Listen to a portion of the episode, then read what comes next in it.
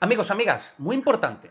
El régimen disciplinario de los internos y de la interna no se aplicará a las madres lactantes y a los enfermos graves. Ojo, no se le aplicará el régimen disciplinario.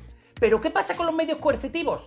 Sí, se aplicarán única y exclusivamente para proteger la vida del interno o de la interna. Es decir, si una madre lactante o un enfermo muy grave está atentando contra su propia vida, se podrán aplicar los medios coercitivos para evitar esta agresión o este suicidio o este intento de suicidio. Madres lactantes enfermos muy graves. No se le aplica el régimen disciplinario, pero sí se le puede aplicar los medios coercitivos para protegerlos de su propia vida.